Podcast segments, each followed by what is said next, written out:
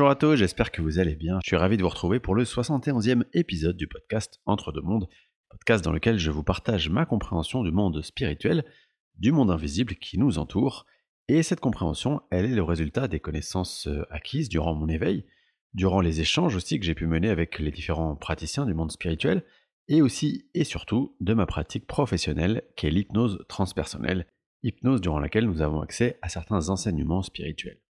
L'hypnose transpersonnelle, c'est une hypnose qui appartient à la famille des hypnoses dites spirituelles ou régressives, et dans cet exercice qui dure 4 heures, nous allons explorer une ou plusieurs vies antérieures du consultant ou régresser dans sa vie actuelle, souvent dans son enfance. On va ensuite aller récupérer, grâce à l'état élargi de conscience qu'est l'hypnose, les informations qui sont importantes pour la vie actuelle du consultant.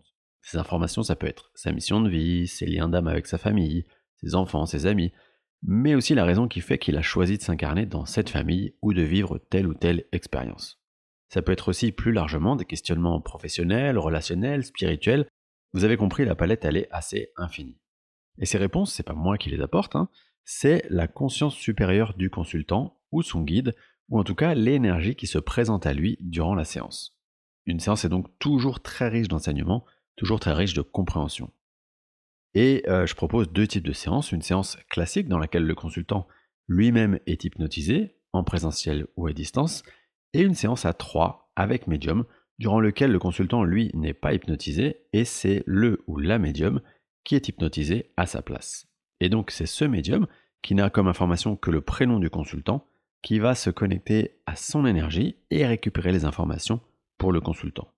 Ce second type de séance, il s'adresse plus particulièrement aux consultants qui peuvent avoir du mal à lâcher prise avec leur mental durant une séance. Parce que, sachez-le, si tout le monde peut être hypnotisé, euh, tout le monde n'est pas capable de mettre complètement de côté son mental durant une séance.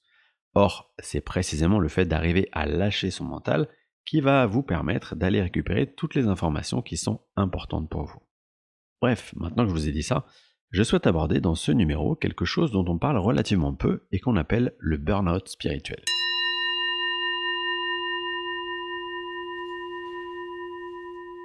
Qu'est-ce que le burn-out spirituel?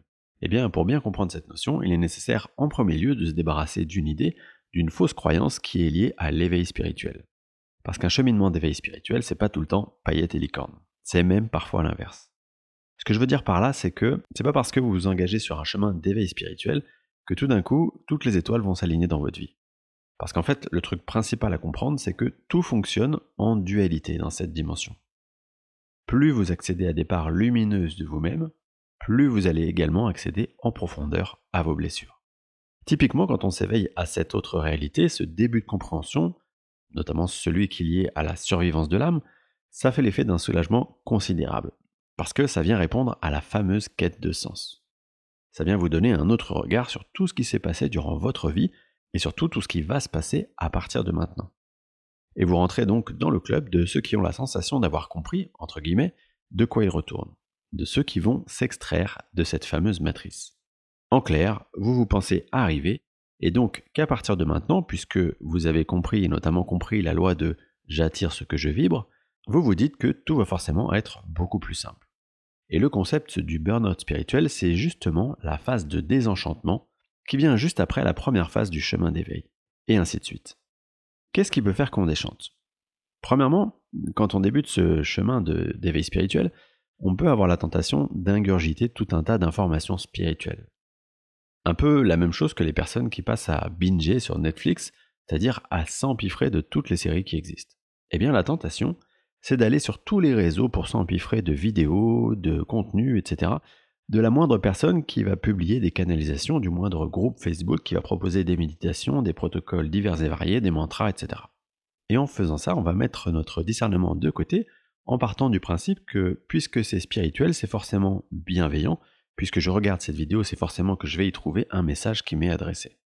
Et donc, qu'est-ce qui va se passer? Eh bien, vous allez tout simplement vous désancrer et vous percher bien bien haut ce qui revient tout simplement à fuir votre réalité incarnée. Puisque ce monde est beau, puisqu'il est bienveillant, puisqu'il est rempli d'espoir, et que l'autre monde, à l'inverse, le monde terrestre, il est gris, il est plutôt violent, injuste, etc., eh bien, autant passer plus de temps la tête dans les étoiles. Sauf qu'à un moment, puisque tout est savamment orchestré par l'univers, ou Dieu, la source, comme vous souhaitez l'appeler, la vie, elle va vous rattraper en vous rappelant d'une manière ou d'une autre que l'expérience de votre incarnation, elle doit se jouer sur ce terrain qu'est la Terre. Elle va donc vous réancrer dans la matière en vous envoyant des événements ou des personnes qui vont vous remettre les pieds dans cette réalité incarnée. Ça peut être une maladie, un accident, une rencontre amoureuse, une déception amoureuse, un événement vécu par un proche. Ça peut être plein de choses. Et là, évidemment, sentiment vertigineux de chute et questionnement logique. Mais pourquoi est-ce que ça m'arrive à moi, moi qui maintenant ai compris l'importance de vibrer l'amour et la bienveillance Et ça, c'est le sentiment d'injustice qu'on retrouve souvent dans le burn-out spirituel. Ce qui se passe aussi souvent lors d'un cheminement d'éveil spirituel, c'est que vous allez découvrir que vous-même, vous pouvez avoir accès à des capacités. Que ce soit des capacités de voyance, de magnétisme, de canalisation, de médiumnité. Et souvent, vous allez euh, logiquement vouloir les développer au maximum. Parce que c'est une formidable opportunité pour vous d'aider les gens, chose qui évidemment vous fait vibrer, qui donne du sens. Sauf que souvent, quand on creuse un petit peu ce qui se cache derrière ces motivations, on va y retrouver ce qu'on appelle le syndrome du sauveur. C'est-à-dire qu'en accédant à ces capacités, vous allez vous croire investi de la mission de sauver toutes les personnes qui croisent votre chemin. Et comme d'habitude, tout est très très bien fait puisqu'on va vous envoyer des personnes qui sont en demande et vos soins, votre accompagnement va effectivement les aider. C'est ce qui va vous confirmer dans votre syndrome du sauveur.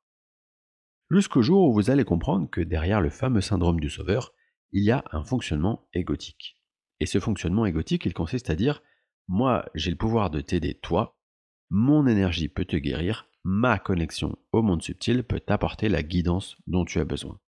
Et donc vous allez comprendre que vous êtes euh, dans cette posture pour répondre a un besoin d'être aimé. Vous voulez être aimé, apprécié, reconnu pour la capacité spéciale qu'est la vôtre à aider votre prochain. Et quand vous allez vous apercevoir de ça, hop, chute vertigineuse à nouveau, les fondations de votre chemin spirituel vont s'écrouler. Alors comment concrètement ça peut se passer le burn-out spirituel? Eh bien moi je vois ça un peu comme un processus de deuil. Cette chute vertigineuse, cet éclairage soudain, il va d'abord se heurter à des parts de vous qui vont la refuser c'est le fameux déni. Puis vous allez vous sentir en colère, rejeter en bloc tout ce qu'a été votre expérience, votre chemin spirituel. Vous allez même parfois vous sentir un peu débile de vous être perché ou d'avoir pensé que vous pouviez être chaman ou guérisseur. Et vous allez ensuite tomber dans une période un peu dépressive parce que, quelque part, vous serez perdu. En manque de repères, en manque de ce fameux sens que vous aviez pu trouver grâce à la spiritualité. Et enfin, vous allez sortir de cette phase, soit en acceptant de reconstruire votre propre spiritualité, celle qui vous ressemble vraiment, ou choisir d'être spirituel mais d'une manière complètement différente de celle qui était la vôtre jusqu'à présent. Enfin, vous allez finir par vous sentir à nouveau bien, à nouveau dans un équilibre spirituel, une nouvelle sérénité, c'est ce qu'on appelle la phase d'intégration. Les enseignements d'un burn-out spirituel, c'est souvent les mêmes. Le premier, euh, il consiste à comprendre que la spiritualité, c'est pas la vidéo que vous regardez, c'est pas le podcast que vous écoutez, c'est pas la formation que vous suivez, c'est même pas le soin ou la guidance que vous donnez. C'est pas en gros tout ce qui se passe à l'extérieur de vous. La spiritualité, c'est un état d'être intérieur qui va finir par se refléter à l'extérieur. C'est ce qui va faire que tout ce qui se passe dans votre vie vous permette d'aller affronter en vous toutes les blessures qui sont les vôtres et qui vont vous permettre d'avancer pour être plus aligné avec qui vous êtes vraiment. Le second enseignement d'un burn-out, c'est l'humilité. Je n'ai pas de super pouvoir parce que j'ai développé telle ou telle capacité. Je ne suis pas meilleur que mon voisin parce que j'ai un regard différent sur la vie. Je suis simplement une conscience incarnée, équivalente à toutes les autres, qui essaye de vivre au mieux le rôle qu'elle s'est attribué dans sa pièce de théâtre. Et le troisième, c'est l'acceptation. J'accepte de vivre toutes les expériences qui se présentent à moi, comme tout un chacun. Que ces expériences, elles sont là finalement pour faire évoluer mon âme, et que c'est pas parce que je suis un être spirituel que je dois me soustraire à ces expériences. Dans cet épisode, j'aurais pu vous parler de plein d'autres aspects de ce que peut être un burn-out spirituel, ou vous raconter des exemples que j'ai rencontrés, parce que finalement, un burn-out spirituel, de même que la nuit noire de l'âme par exemple, c'est une expérience personnelle, très subjective, et comme toute expérience dans notre vie incarnée, gardez bien à l'esprit qu'elle a été programmée par notre âme parce qu'elle est porteuse d'un enseignement. À vous de trouver lequel. Si vous souhaitez avoir un témoignage intéressant de ce que c'est que parcourir un chemin d'éveil puis de burn-out spirituel, je vous encourage à vous rendre sur la chaîne YouTube de Charlotte Hoffman, qui a fait, euh, il y a maintenant plus de deux ans je crois, une vidéo sur sa propre expérience de burn-out spirituel. Quant à moi, je vous remercie infiniment pour votre écoute fidèle Et je vous donne rendez-vous pour le prochain numéro, le numéro 72, qui parlera d'un autre thème très joyeux, celui du suicide.